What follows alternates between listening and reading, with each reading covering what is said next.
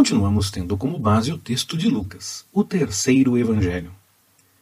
O nome Isabel significa Deus é meu juramento ou meu Deus prometeu.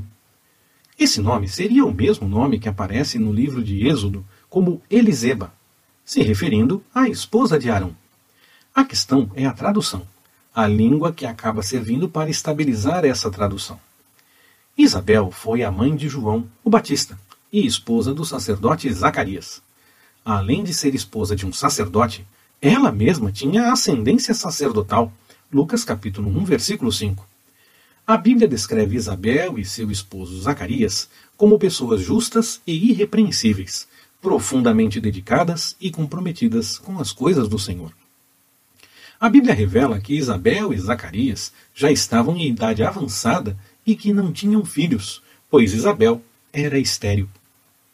O fato dela ter um filho mostra que para o Senhor não há limitações e impossíveis. Apenas precisamos confiar em suas promessas. O problema é quando queremos porque nós queremos e não por revelação do Senhor. Ele tem compromisso com sua revelação. Isabel diz: Assim me fez o Senhor nos dias em que atentou para mim, a fim de acabar com o meu opróbrio diante dos homens. Lucas capítulo 1, versículo 25. Podia se questionar maldição, pecado, as pessoas poderiam falar muitas coisas.